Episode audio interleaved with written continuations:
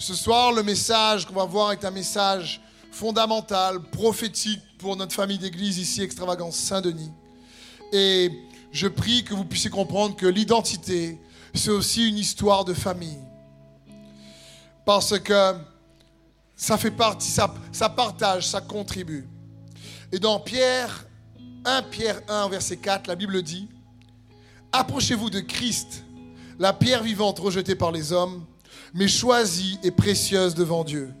Et vous-même, en tant que pierre vivante, laissez-vous édifier pour former une maison spirituelle, un groupe de prêtres saints, afin d'offrir des sacrifices spirituels que Dieu peut accepter par Jésus-Christ. En effet, il dit dans l'Écriture, je mets dans Sion une pierre angulaire, choisie, précieuse. Celui qui croit en elle n'aura jamais honte. Ça parle de Christ Jésus ici. Et ici, l'apôtre Pierre nous dit que nous sommes des pierres vivantes, que Jésus est la pierre angulaire principale, la pierre principale du bâtiment, mais que toi et moi, nous sommes des pierres vivantes et que nous devons nous édifier pour former une maison spirituelle. Et il met cette pierre angulaire qu'il est lui-même dans Sion. Très important de comprendre ça. Le mot ici, édifier une maison spirituelle, le mot édifier, c'est le mot grec oikodoemo qui parle de construire une maison. Parce que le mot maison ici parle de famille. C'est le mot grec oikos. Ça parle de famille. Et ici, ça parle de bâtir et de construire une famille. La famille, c'est la stratégie de Dieu. Toi et moi, lorsqu'on est arrivé sur terre, Dieu nous a placés dans un territoire à un moment donné, dans une famille. Oui ou non? Qui ici est le bébé qui est né et qui s'est pris soin de lui-même, tout seul? Non, la stratégie de Dieu, c'est de nous placer dans une famille spirituelle. Et dans Acte 17 au verset 26, la Bible dit, à partir d'un seul homme, il a créé tous les peuples pour qu'ils habitent la surface de la terre. Il a fixé les périodes déterminées et établi les limites de leur domaine. Amen. Tu n'es pas né à cette époque par hasard. Tu n'es pas non plus à l'île de la Réunion par hasard. Cette belle et magnifique île. Franchement, tu aurais pu naître à Tombouctou. Ça doit être bien là-bas, mais je ne connais pas. Parce que ce n'est pas le lieu que Dieu a prévu pour toi et moi. Et on aurait pu naître au Moyen Âge où les gens avaient des grandes perruques blanches là pour danser, vous vous rappelez? Dans les films là avec des, roulettes sur le côté. Je veux dire, c'était un style pour une époque. Et franchement, pour aujourd'hui, je trouve que vraiment ça peut passer quand même. Je veux dire, tu peux aller au bal masqué avec si tu veux, mais. Je veux dire, on aurait pu aller dans cette époque-là. On est dans une époque où il y a, où il y a les voitures. Ça, c'est bien. Amen. je veux dire, tu dis, il y a, y, a, y a les avions. Je veux dire, franchement, s'il fallait faire le nombre de voyages que je fais en bateau, bah, c'était fini. Je veux dire, avant, pour aller en France, il fallait prendre un mois. Je veux dire, Dieu a choisi la période. Aujourd'hui, Internet, franchement, aujourd'hui, il y a les toilettes. Où tu tires la chasse, c'est bien. Mais remercie le Seigneur pour une époque comme ça.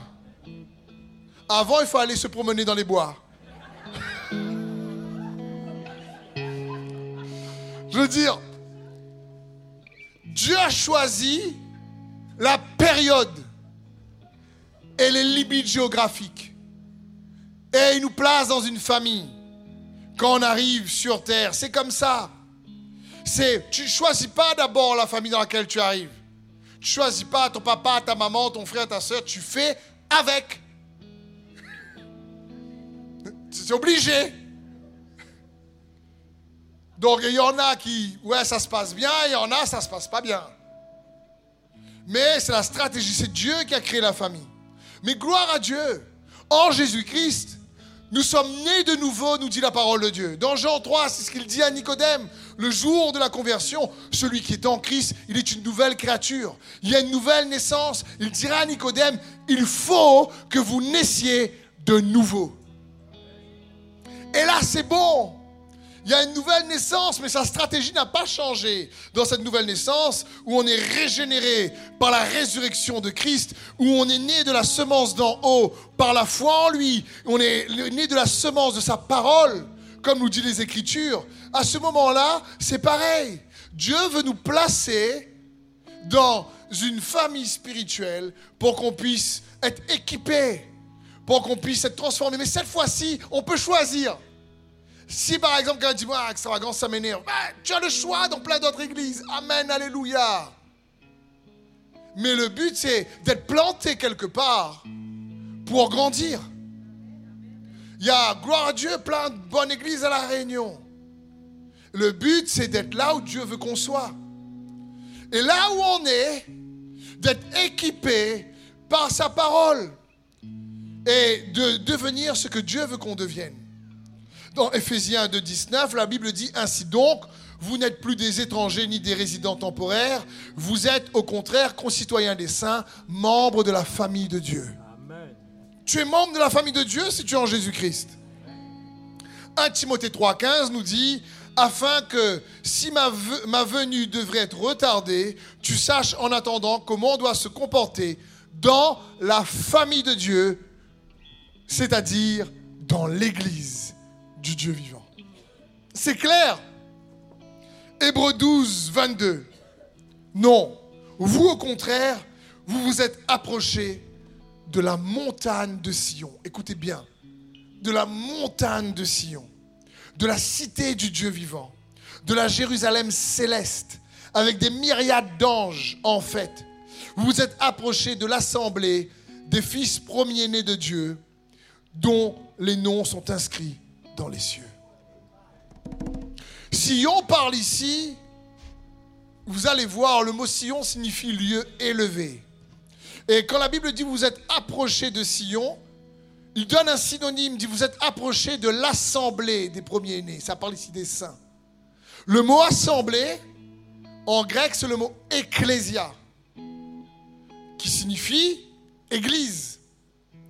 Ça parle de cette assemblée d'hommes et de femmes qui est une famille, qui réellement est un lieu où Christ est élevé. Où Christ est élevé au milieu de nous. Et ce que j'aimerais que nous puissions comprendre, c'est que vous et moi, aujourd'hui, dans cette belle aventure de la foi que Dieu nous offre ici à Saint-Denis, c'est qu'on est en route vers Sion. La Bible dit que vous êtes approchés.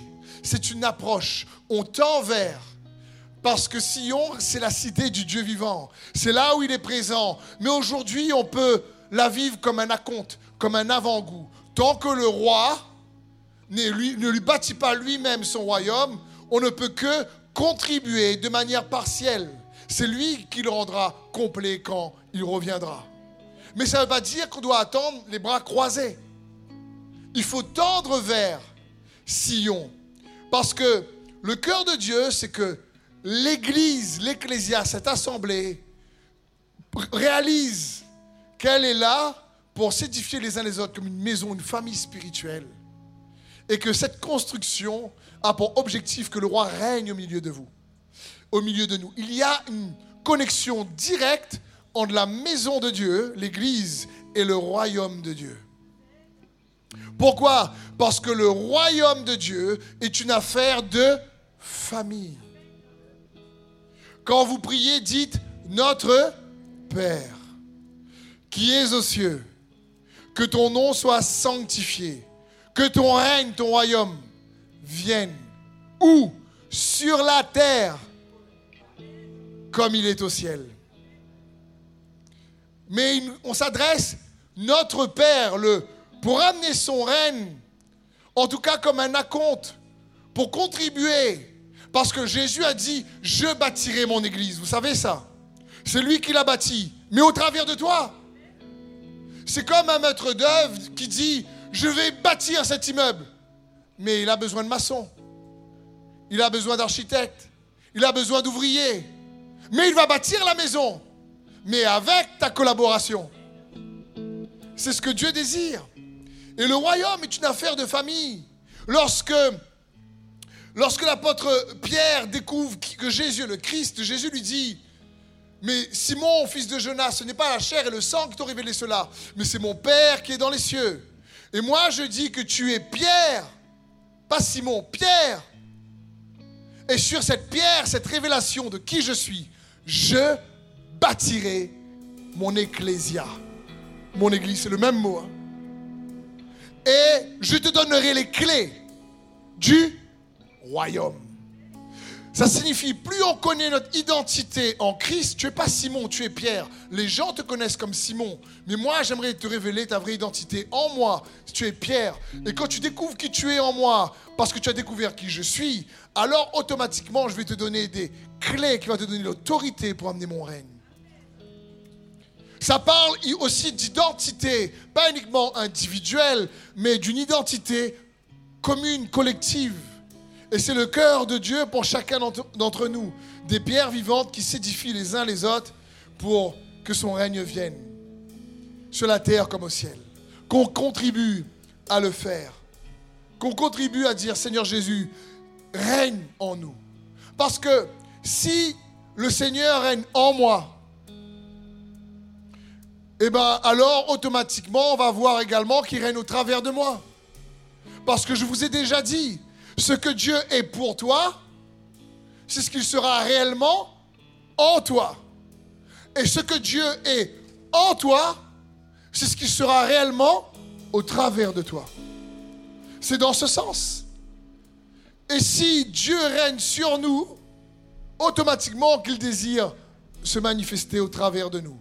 C'est quoi qui règne? C'est quand son amour règne sur nous, quand sa paix règne sur nous, quand sa joie règne sur nous. Alors il règne sur nos cœurs et ça doit se manifester à l'extérieur. Mais pour bien comprendre ce processus, ce cheminement, nous allons regarder comment, dans l'Ancien Testament, qui est l'ombre des choses à venir, et la réalité en Christ, nous allons regarder dans l'Ancien Testament celui qui a amené le royaume à, au niveau de la promesse que Dieu avait faite à Abraham. Son nom, c'est David. Le roi David a amené le royaume comme Dieu avait fait la promesse à Abraham.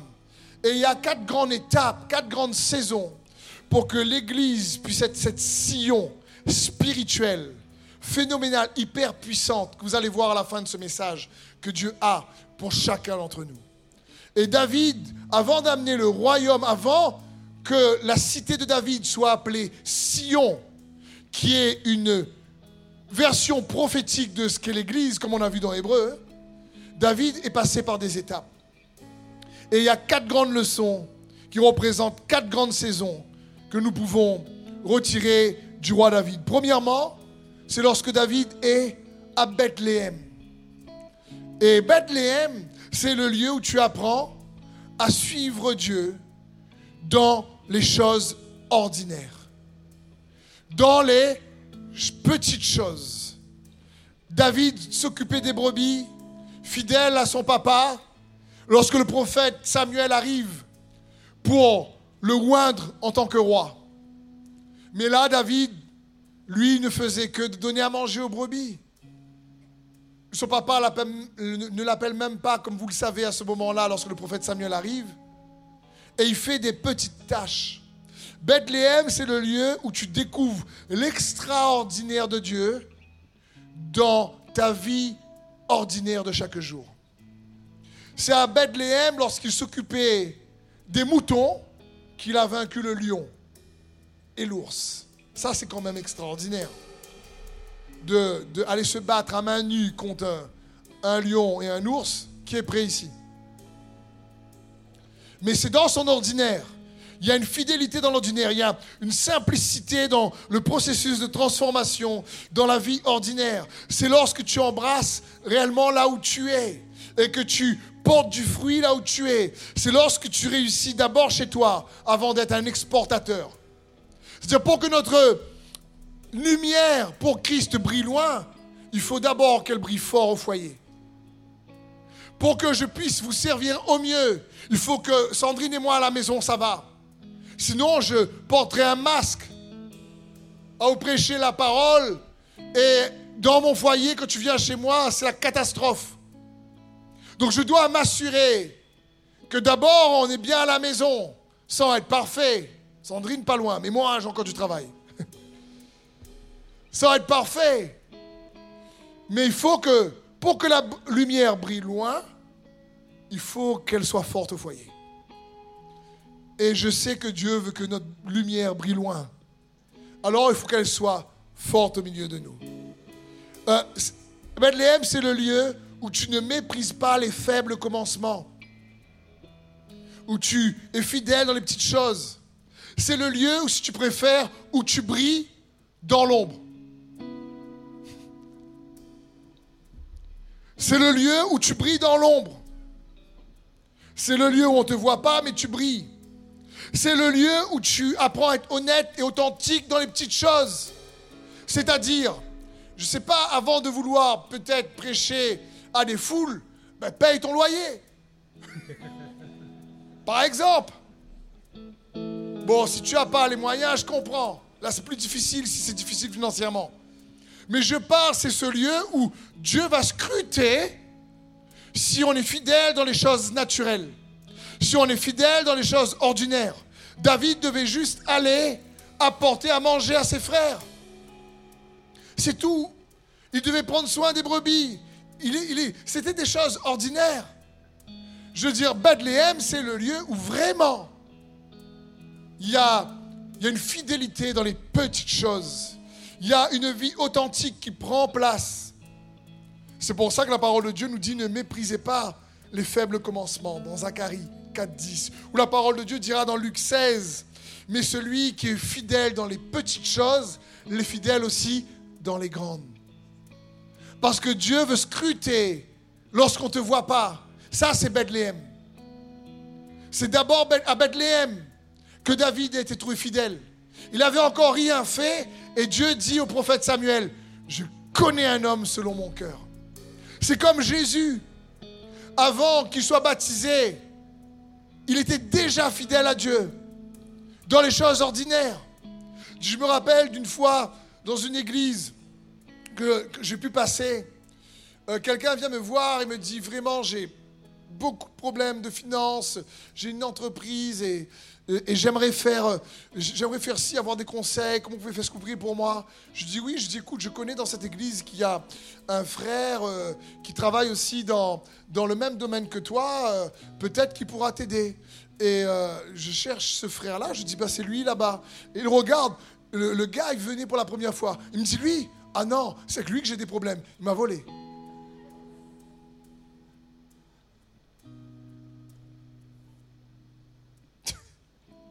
Qu'est-ce que je lui dise, moi, maintenant?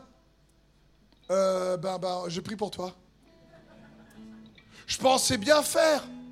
Je me dis, bah tiens, peut-être qu'il y a quelqu'un qui est dans le même domaine que lui. Ça, ça devrait aller. Si quelqu'un-là est, bon dans son domaine, ça va l'aider. Il me dit, ah non, non, pas lui, j'ai justement des problèmes avec lui dans l'église. Mais là, on est loin de Bethléem. Hein. Après, on va être, euh, ah, je vais être ministère prophète, je vais être. Je veux dire, hé, hé, je vais être un pote, je veux, chanter, je danse, ouais, ok, je danser la polka, ok. D'abord, sois fidèle dans les petites choses. Il n'y a pas de petit service pour Dieu.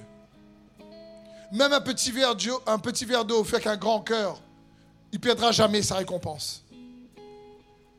Mais un grand brodo avec un mauvais cœur perd sa récompense. Donc Bethléem, le mot Bethléem signifie la maison du pain. C'est ça que ça signifie, signifie la maison du pain. Ça veut dire quoi? C'est le lieu où tu apprends dans ta vie de tous les jours à te nourrir et à, et à te laisser diriger par le pain de la parole. C'est le lieu où tu apprends tous les jours à pratiquer la parole, mais dans les choses ordinaires. Et ça, pour arriver à Sion, c'est une étape importante. C'est le lieu déjà où tu apprends à briller dans l'ombre, à briller chez toi. C'est d'abord ça. Ça commence là. Dieu veille à ça. Et ensuite, après Bethléem, dont David était fidèle dans les choses ordinaires, et en, allant apporter du pain à ses frères, eh bien, il rencontre Goliath. Il rencontre Goliath.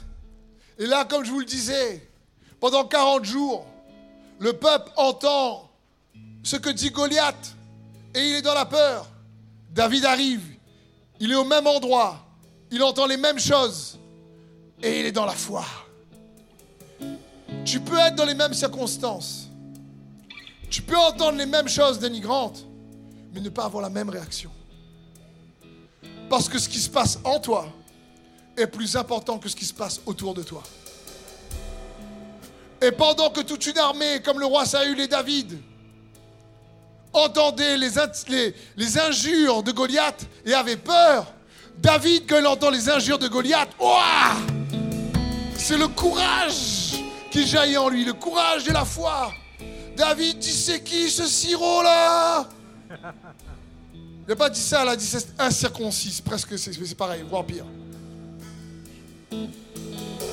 Il a dit mais c'est qui cet incirconcis qui insulte le peuple du Dieu vivant? Et il faut comprendre, il a entendu la même chose, mais en lui, il y avait un autre état d'esprit. Parce que David avait déjà vu Dieu intervenir de manière extraordinaire dans ces choses ordinaires.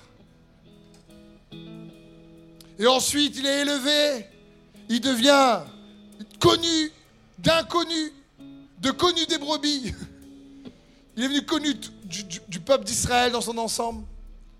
Et il devient leader de l'armée du roi. Il gagne victoire sur victoire. Et là, le peuple commence à chanter. Les femmes surtout. Et la Bible dit dans 1 Samuel 18, 7, les, les, femmes qui chantaient se répondaient les unes aux autres en disant Saül a frappé ses mille et David ses dix mille. Et les femmes chantaient ça. Elles se répondaient les unes les autres Saül a frappé ses mille et les autres David a frappé ses dix mille. Et la Bible dit à ce moment-là, le roi Saül commença à regarder David avec malveillance commença à être jaloux. Il s'est dit, attends, on donne à David 10 000 et à moi 1000. Et là, la saison change. De la saison de la réussite, ça s'écroule. Je veux dire, les femmes, elles voulaient bien faire. Mais bon, ça n'a pas aidé le roi David, quoi. Et le roi Saül devient jaloux. Et même s'il a été fidèle dans les choses naturelles et qu'il commence à avoir du succès, cette fois-ci, David est obligé de fuir. Et il va passer une saison dans les cavernes, dans les grottes, et notamment dans la caverne d'Adoulam.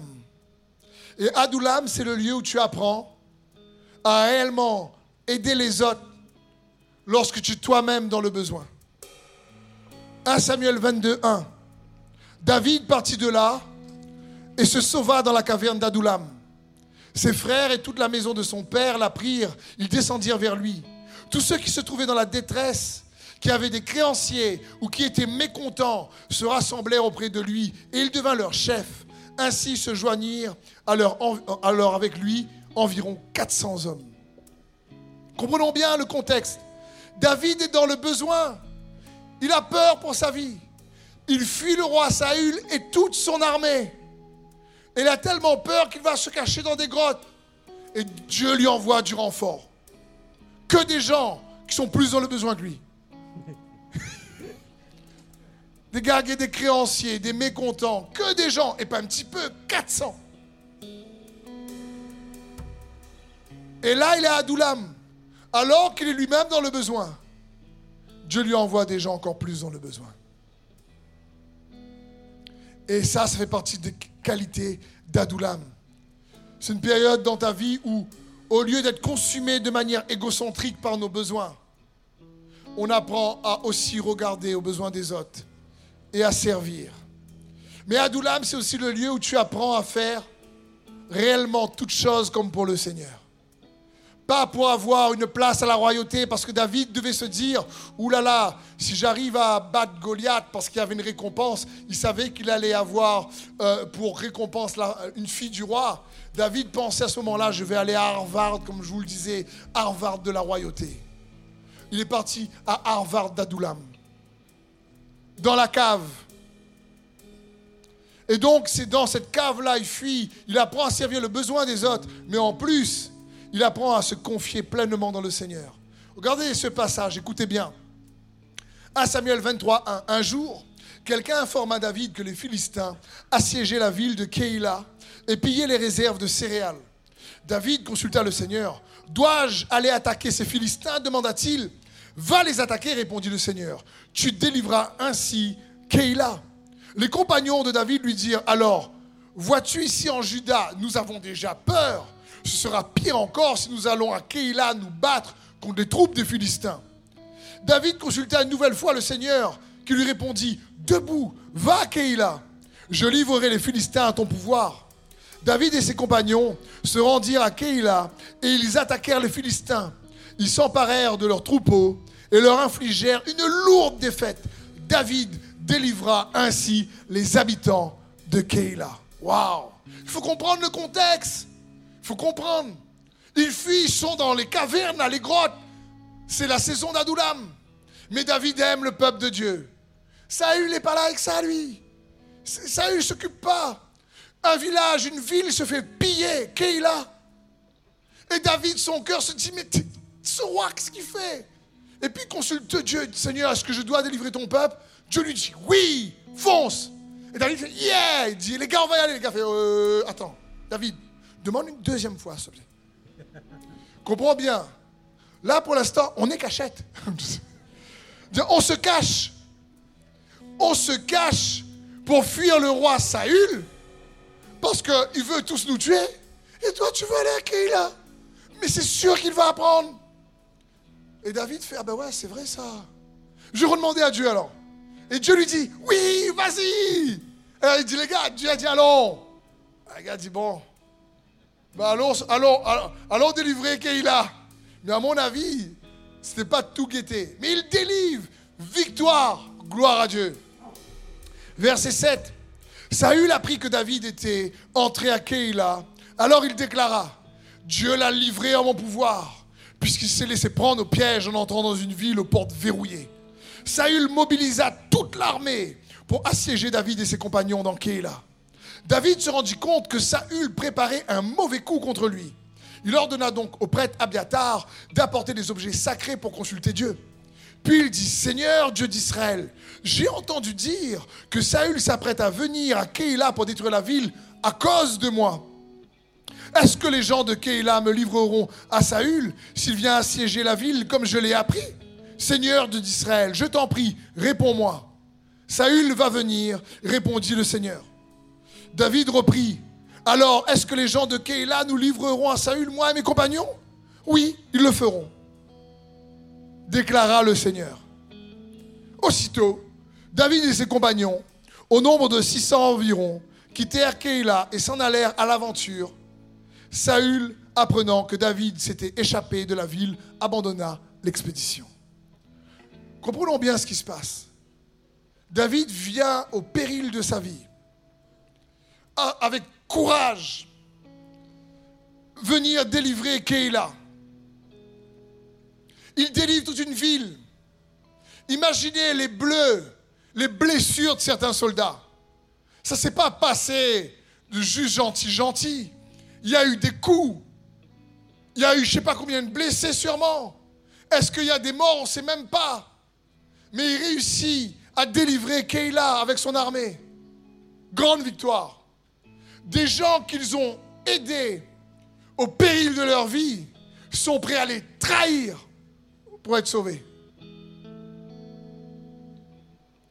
Et David demande à Dieu, attends, ils vont vraiment me livrer? Ils n'ont pas vu ce qu'on a fait? Ils n'ont pas vu? Et Dieu qui répond, mais toujours de manière directe, oui, ils vous livreront. Et la Bible dit, bon, ben David repartit à l'aventure. Il repartit à l'aventure. C'est pas grave. Est-ce que c'est déjà arrivé, toi, d'aider des gens qui te tournent le dos après? Est-ce que c'est déjà arrivé de prendre soin de quelqu'un que, que réellement tu le fais avec cœur et ensuite tu es trahi? Je crois que ça arrive en général à tout le monde. Si ce n'est pas encore arrivé pour toi, ça va arriver. Non, pas vrai. C'est pour vous réveiller. Ce que je veux dire, en général, ça arrive, tu prends soin des gens. tu les aimes, tu essaies d'être là, et puis d'un coup, bam, ils ont aidé ces gens en péril de leur vie.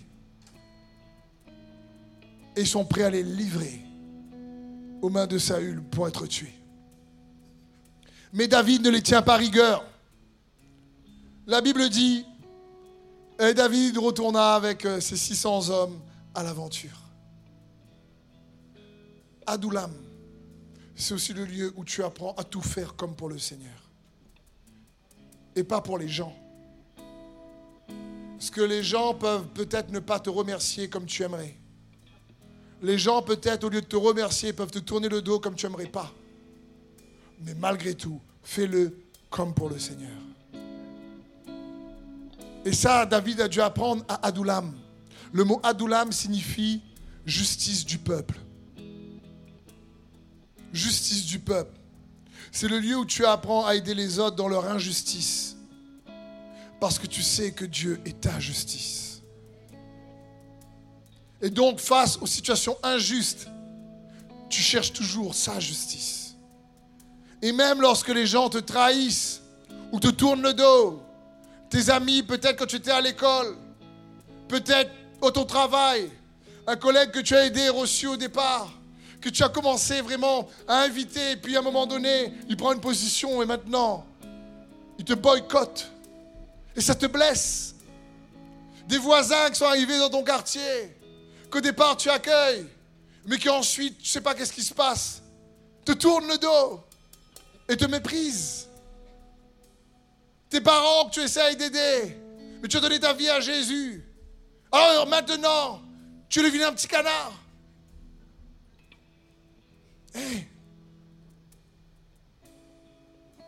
C'est Adoulam. Mais David retourna et, et repartit à l'aventure. Il savait que Dieu était sa justice. Et il n'a pas cessé d'aider les autres face à leur injustice. Et ensuite, ce qui se passe pendant ces années de grotte en grotte, de caverne en caverne, le roi Saül meurt avec son fils Jonathan et une partie de l'armée, grand général d'armée aussi. Et David est dévasté, il, est triste. Mais il demande au Seigneur, Seigneur, maintenant, qu'est-ce que je dois faire? Où je dois aller? Dans 2 Samuel 2, 1, après ces événements, David consulta le Seigneur. Dois-je me rendre dans une ville de Juda? demanda-t-il. Oui, répondit le Seigneur. Dans laquelle? demanda encore David À Hébron. Et Hébron est un lieu particulier. Hébron, je disais au leader de l'église ici, c'est la saison dans laquelle spirituelle nous sommes. Parce que Hébron, c'est le lieu juste avant Sion. Mais pour arriver à Hébron, il faut comprendre Bethléem et Adoulam les petits tests de la vie qui vont arriver, parfois dans l'ordre, parfois de manière cyclique. Mais si tu triomphes une fois, tu triompheras deux fois. Et tu triompheras trois fois. Et tu triompheras quatre fois. Et tu triompheras une énième fois. Et là, il y a Hébron qui arrive. Et le mot Hébron signifie s'associer. Le mot Hébron signifie se lier d'amitié, joindre ensemble, s'unir, s'allier. C'est le lieu où le peuple de Dieu fait alliance avec David. Dans 1 Chronique 11, verset 1, tout Israël s'assembla auprès de David à Hébron en disant, voici, nous sommes tes os et ta chair. Autrefois déjà, même que lorsque Saül était roi, c'était toi qui conduisais et qui ramenais Israël. L'Éternel, ton Dieu, t'a dit, tu pèteras mon peuple d'Israël et tu seras le chef de mon peuple en Israël.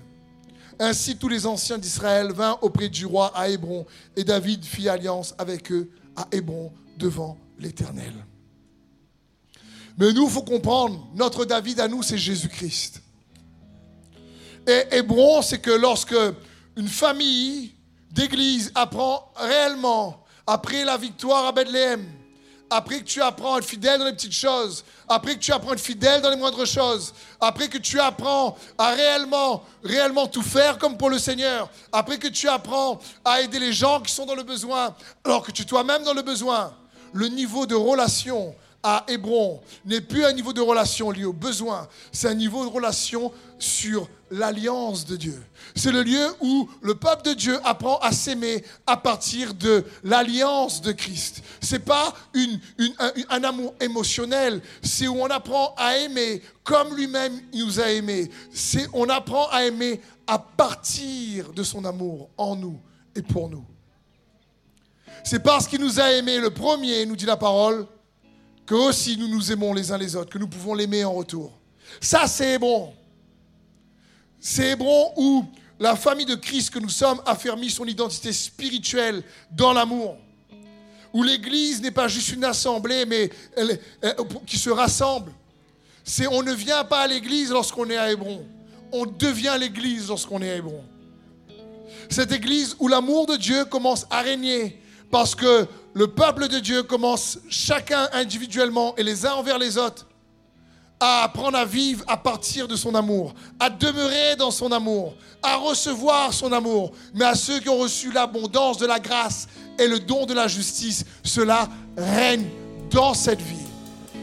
Ça parle à ceux qui reçoivent l'abondance, le pardon, l'abondance de son pardon, l'abondance de la grâce, le don de sa justice. Ils comprennent qu'il veut régner en nous par son amour et au travers de son amour.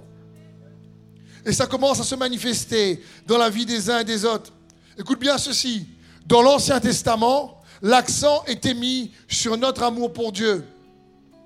Dans le Nouveau Testament, l'accent est mis dans son amour pour nous. Vous connaissez le premier, le plus grand des commandements. Tu aimeras le Seigneur ton Dieu de tout ton cœur, de toute ton âme, de toute ta pensée, de toute ta force et ton prochain comme toi-même. Connaissez ça C'est dans la loi des dix commandements écrite au mont Sinaï. Personne n'a réussi à faire ça.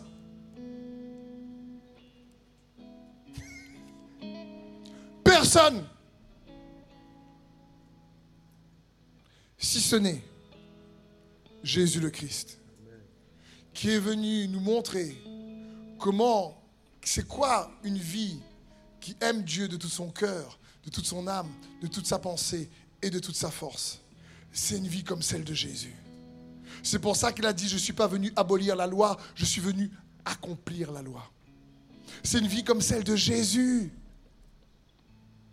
Jésus, lui, est venu nous aimer de toute sa force, de toute son âme, de toute sa pensée et de tout son cœur. Il est venu nous aimer comme ça parce que nous, on ne connaît pas aimer comme ça. On échoue d'une manière ou d'une autre. Il est venu nous ouvrir la voie, il est le chemin qui nous montre cet amour vrai qui apporte la vie, le chemin, la vérité, la vie. Parce que personne ne pouvait aimer Dieu comme le commandement le demandait. Dans l'Ancien Testament, on nous demandait de faire ça, mais personne n'y arrivait. Parce que tous sont péchés, sont privés de la gloire de Dieu.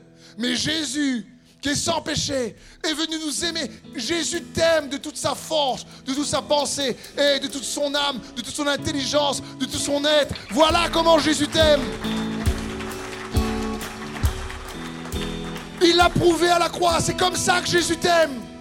Et si toi et moi, on n'apprend pas à embrasser cet amour pour qu'on puisse recevoir pleinement son pardon, pour qu'on puisse recevoir pleinement l'abondance de sa grâce, pour qu'on puisse recevoir sa justice comme un don, ça va être compliqué d'aimer les autres comme ils nous aiment, parce qu'on n'aura pas expérimenté comment ils nous aiment. Il faut que ça reste pas un concept. Il ne faut pas que ça reste des bonnes paroles ou un bon chant qu'on chante. C'est une vérité qu'on expérimente.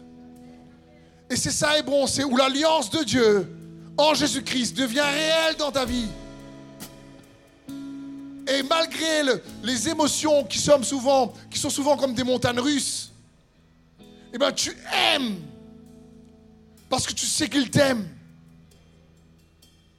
Et les relations entre frères et sœurs se construisent comme ça. Parce que parfois on va se décevoir malheureusement les uns les autres, ou on va pas bien se comprendre les uns les autres. Alors imagine juste dans le couple si on commence comme ça. Et c'est ce que Dieu veut. Avant, nous devons faire les efforts à Dieu, comme je vous l'ai déjà dit, pour rappeler à Dieu qu'on l'aime. Aujourd'hui, on doit faire des efforts pour se rappeler qu'il nous aime. C'est la grâce que Dieu nous donne. Comprenons bien, mon frère, ma soeur, pourquoi Hébron est important. Parce que le ciel ou l'enfer se vit au travers des relations. Très simple. Tu veux expérimenter l'amour? Elle va s'exprimer au travers des relations. Tu veux expérimenter la haine? Très simple. Elle va s'exprimer au travers des relations. Mais Hébron, c'est le lieu où le peuple de Dieu apprend à marcher dans une relation qui s'aime à partir de son amour à lui. Et où là, les choses changent. Parce que lui, il a fait alliance avec nous. Lui nous a adoptés et désire que nous puissions l'adopter. C'est ça, et bon.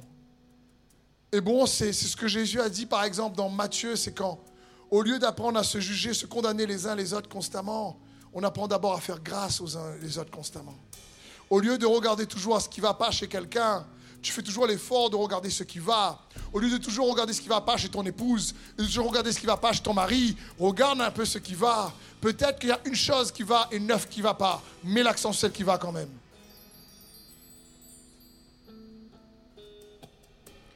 Et je sais que ce n'est pas facile.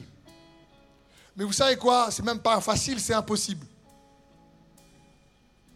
C'est pour ça que la Bible dit que l'Esprit de Dieu et l'amour qu'il a répandu dans nos cœurs. Parce que c'est à partir de son esprit qu'on peut aimer. C'est à partir de sa grâce qu'on peut aimer. C'est lorsqu'on reçoit son amour qu'on peut donner. Si tu ne reçois pas, tu ne peux pas donner ce que tu n'as pas.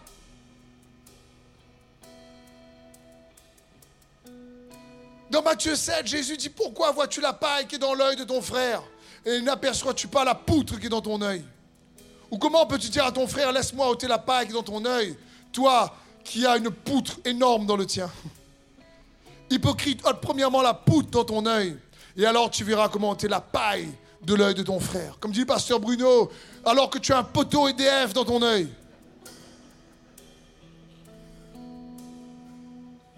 Est-ce que vous voyez si j'ai une paille dans mon œil Là? Est-ce que vous pouvez voir là? Pour voir si j'ai une paille, il faut s'approcher. C'est bon, Alex? On n'a pas. Ça parle de quoi? Qu'est-ce que Jésus veut nous dire ici?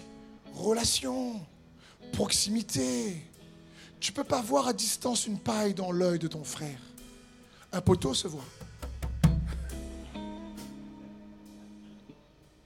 Mais ça parle ici, et le but c'est de grandir dans cet amour que Dieu a pour nous les uns envers les autres. Le royaume de Dieu est une affaire de relation. Le royaume de Dieu où le réveil, comme on dit, ne repose pas sur une activité, elle doit reposer sur des relations. On veut amener le réveil, gloire à Dieu. Mais le réveil va reposer sur des relations. Des relations de frères et de sœurs qui reconnaissent Dieu comme leur Père et qui reçoivent et ont saisi l'amour du Père pour eux. Et ils apprennent à s'aimer à partir de cet amour. Et c'est dans cette relation intime, même s'ils voient la paille dans l'œil du voisin, il se dit, moi j'ai peut-être un poteau. Matthieu 5, 23. Si donc tu présentes ton offrande à l'autel et que là tu te souviennes que ton frère a quelque chose contre toi, laisse ton offrande devant l'autel et va d'abord te réconcilier avec ton frère, puis viens représenter ton offrande. C'est quoi le principe? Les relations avant même l'adoration.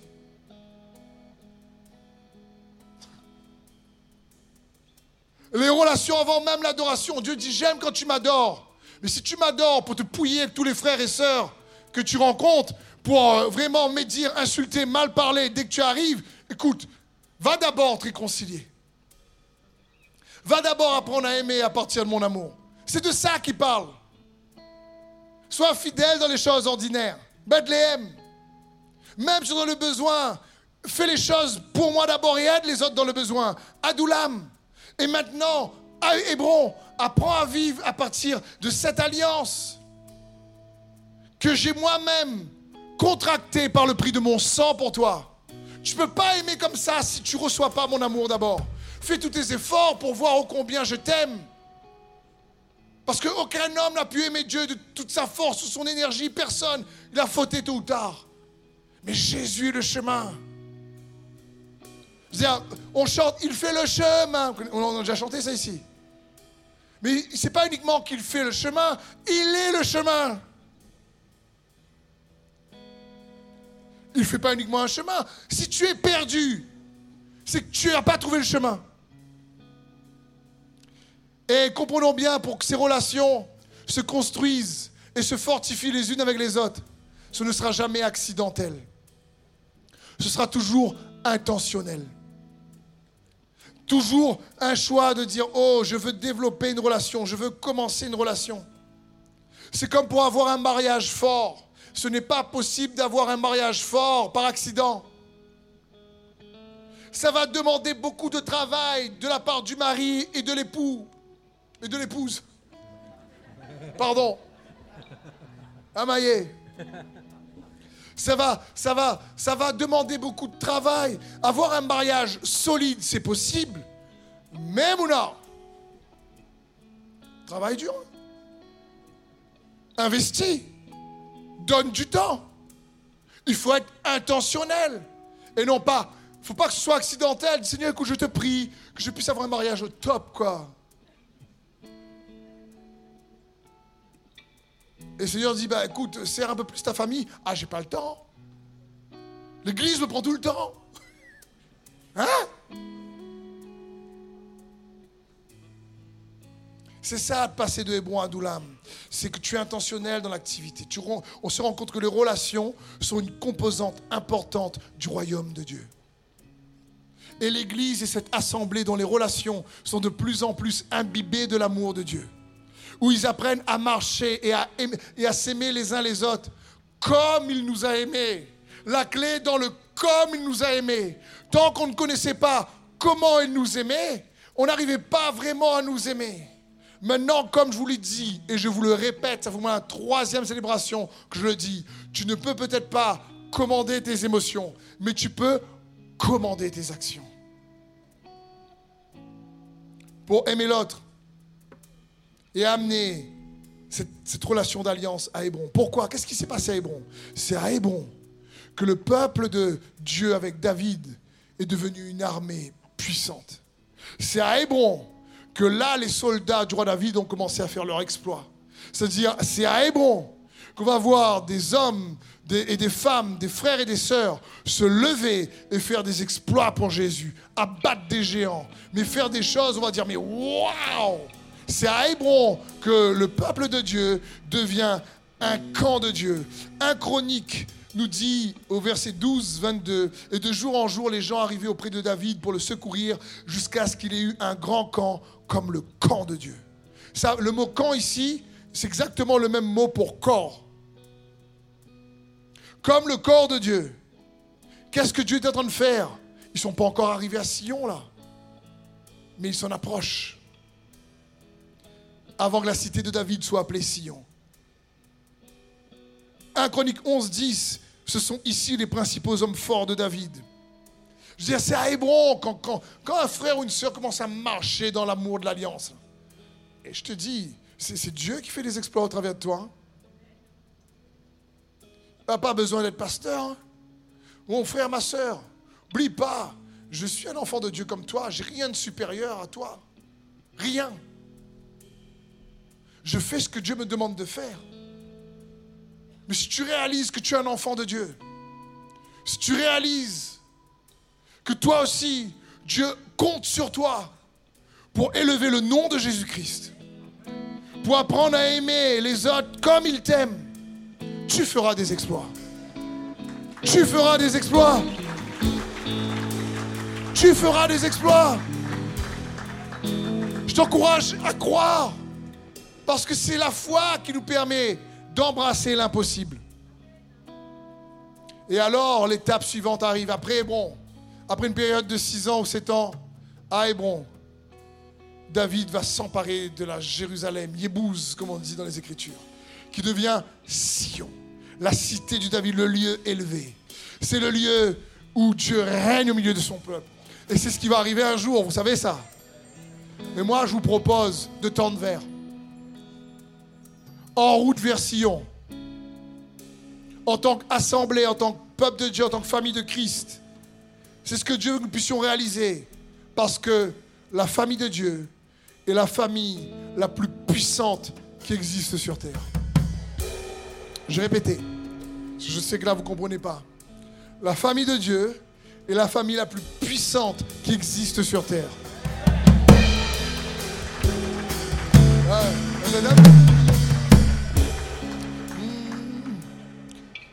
C'est pas parce qu'on n'est pas encore devenu et ce n'est pas parce qu'on l'a pas encore expérimenté qu'on doit faire de notre expérience d'aujourd'hui une vérité. C'est sa vérité qui change notre expérience. Et la Bible dit dans Éphésiens 1, verset 27, Jésus a été élevé au-dessus de toute domination, de toute autorité, de toute puissance, de toute dignité et de tout nom qui peut se nommer, non seulement dans le siècle présent, mais encore dans le siècle à venir. Cela signifie que Jésus est bien au-dessus de toute terreur, de tout piège, de toute dépression, de toute dépendance, de toute addiction, de toute maladie, de tout virus. Il a le nom qui est levé au-dessus de tout nom. C'est quoi le, nom du coronavirus à côté de Jésus? Je vous l'ai dit pour ceux qui sont à la prière, le mot corona vient du mot couronne, parce que c'est un virus en forme de couronne. Mais Jésus veut te couronner de sa couronne de justice. L'ennemi veut faire croire que la mort règne par le coronavirus. et la vie règne par Jésus-Christ. C'est ça qu'il faut comprendre. Et quand les enfants de Dieu sont là, regardez les infos, les journaux, coronavirus, oh, oh, est dangereux, 2000 morts, 2000 morts, plus encore 2000 morts. Dès qu'il y, a un Chinois qui passe, hmm, hmm. je dis, euh, que ça, ça arrive aux gens du monde qui n'entendent pas la parole de Dieu, je veux bien. Mais Dieu ne veut pas que tu sois effrayé par le coronavirus. Il veut que tu reçois le don de justice pour être couronné par la couronne de justice. C'est ce que Paul dit. J'ai gardé la foi, j'ai combattu le bon combat. La couronne de justice m'est réservée. C'est ça ta vraie couronne. Parce qu'il est au-dessus de toute domination, autorité. Il est au-dessus de toute puissance. Il est au-dessus de la puissance de la maladie, de toute dignité, de tout nom qui peut se, nommer. Il est au-dessus. Il a été élevé au-dessus. Mais on pourrait se dire, d'accord, d'accord, ok, ok, Steve, il est au-dessus. Mais Jésus est au ciel, assis à la droite de Dieu. Il est au-dessus là-haut. Où est cette puissance sur terre? J'ai lu là Ephésiens 1, 21. Mais je vais juste lire la suite, le verset 22. Vous puissiez bien voir où est cette puissance sur terre. Ephésiens 1, 22. Dieu a tout placé sous ses pieds. Et ce Christ qui domine toutes choses. Il domine quoi? Il l'a donné pour chef à quoi? À quoi? À l'Église, qui est son corps, lui en qui habite la plénitude de Dieu, qui remplit tout en tous. Quand je vous dis que l'Église est la plus puissante famille sur terre, c'est ça! C'est dont on vient de lire là, c'est ça! C'est pas parce qu'on n'est pas encore devenu ou c'est pas parce qu'il y a eu des, malheureusement des travers. Je parle pas de la religion, la religion qui a mal représenté Christ avec un grand E. Je parle pas d'un esprit légaliste. Je parle de la famille de Dieu. Nous et les autres, on n'est pas les seuls. Mais je parle de cette famille de Dieu qui, dans sa relation avec Jésus, par le moyen de la foi, cette famille-là réalise qu'il est élevé au-dessus de tout. Mais toute cette puissance dont on vient de parler, elle est sur terre où dans le corps qu'est l'Église, c'est-à-dire au milieu de toi et de moi. Ça, c'est la vérité de son évangile et c'est une bonne nouvelle. Et quand l'Église ne réalise pas le potentiel que Dieu a mis en elle, ben elle vivote. Alors qu'il y a une puissance incroyable pour ce monde perdu. C'est dans l'Église en son nom. Isaïe 2, 22 nous dit, il arrivera dans l'avenir que la montagne de la maison de l'Éternel sera fondée au sommet des montagnes. Elle s'élèvera au-dessus des collines et toutes les nations y afflueront. Des peuples s'y rendront en foule et diront, venez, montons à la montagne de l'Éternel, à la maison du Dieu de Jacob. Il nous enseignera ses voies et nous marcherons dans ses sentiers. En effet, c'est de Sion que sortira la loi et de Jérusalem la parole de l'Éternel. Waouh Ce verset prophétique du prophète Isaïe, c'est pour nos temps à nous. J'ai eu un événement au Brésil qui m'a rappelé ce verset-là. Et ce que Dieu peut faire au Brésil peut faire n'importe où ailleurs. Ça s'appelle The Sun. Où ils ont réuni 140 000 jeunes en même temps dans trois stades. Pendant plusieurs jours pour adorer Jésus. Même le football va faire ça. Parce qu'il arrivera à la fin des temps, dans l'avenir, que la montagne de l'Éternel, la maison de Jacob, sera la montagne élevée au-dessus de toute montagne. Et de Sion, les gens viendront entendre sa loi parce que les gens ont besoin d'entendre la vérité de la parole. Pour les libérer, pour les délivrer. Ils ont besoin d'entendre l'amour de Dieu le Père pour eux. Ils ont besoin d'entendre qu'il n'y a plus de condamnation en Jésus-Christ. Ils ont besoin d'entendre qu'ils sont aimés, acceptés. Ils ont besoin d'entendre qu'ils sont choisis. Ils ont besoin d'expérimenter la bonté, la douceur et l'amour de Dieu. Ils ont besoin de réaliser, jeunes et moins jeunes, que Jésus-Christ est vivant, qu'il est ressuscité et qu'il nous, il nous appelle à faire la différence. Ils ont besoin d'entendre ça. Ils ont besoin d'entendre qu'il est le sel, qu'il est la lumière qui chasse les ténèbres. Voilà ce que le monde a besoin d'entendre. Ils ont besoin d'entendre qu'il est toujours vivant pour faire des signes, des miracles, des prodiges, pour chasser les démons, guérir les malades. Ils ont besoin d'entendre ça, restaurer les couples, réconcilier les relations. Il est capable, il n'éteint pas le lumignon qui fume, mais il souffle dessus pour que le feu s'embrase. Parce qu'il est bon, parce qu'il est amour, et qu'il désire que nous puissions le prendre par la main. Et il nous donne l'onction de son esprit pour cela. Isaïe 61, verset 1 nous dit, L'Esprit du Seigneur de l'Éternel est sur moi, parce que l'Éternel m'a consacré par l'onction. Et le mot chrétien signifie petit oin, avoir une mesure de l'onction. C'est ça le mot chrétien, ça signifie petit Christ. Et le mot Christ, c'est le oin et son onction. L'onction, c'est la puissance du Saint-Esprit. Donc un véritable chrétien qui, qui porte ce nom de chrétien, doit avoir une mesure de l'onction. Et dit pour mettre, pour donner aux habitants de Sion qui est en deuil une belle parure, au lieu de la cendre une huile de joie, au lieu du deuil un costume de louange, et au lieu d'un esprit abattu, la joie, on l'appellera alors les terrains bêtes de la justice, plantation de l'Éternel, destinée à manifester sa splendeur. Ils reconstruiront sur d'anciennes ruines. Ils relèveront les décombres du passé. Ils rénoveront des villes dévastées, des décombres vieux de plusieurs générations. Waouh! Ça, ça parle du peuple de Dieu. Ça parle, ils relèveront, c'est qui ils? Ça parle pas uniquement de Jésus, ça, il, c'est toi. Et moi, c'est nous. Parce qu'on veut juste faire ce que Jésus fait, élever son nom et rebâtir ceux qui sont dans la douleur.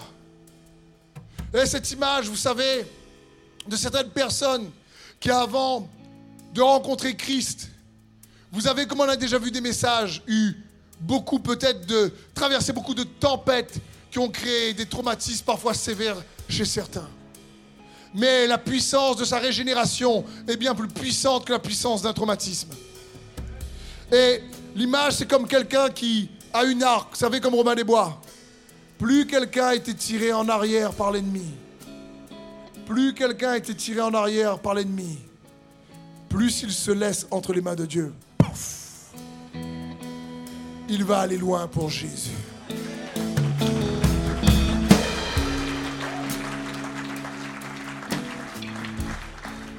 Donc peut-être que l'ennemi t'a tiré loin dans ton couple, dans ta famille. Peut-être que tu as été brisé, malmené, mais tu es entre ses mains. Et il va prendre l'arc, il va tirer, tirer, tirer. Et la corde de la foi ne se cassera pas. Et au bon moment, lorsque la cible sera ajustée.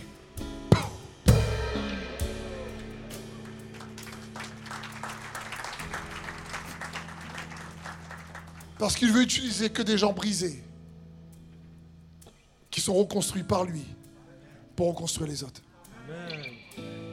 Si tu as été brisé dans la vie par l'ennemi, tu es qualifié. Et maintenant, Dieu va commencer à jouer au tir à l'arc. Il va s'amuser au tir à l'arc. Et certains feront des exploits. Ils vont aller loin pour Jésus.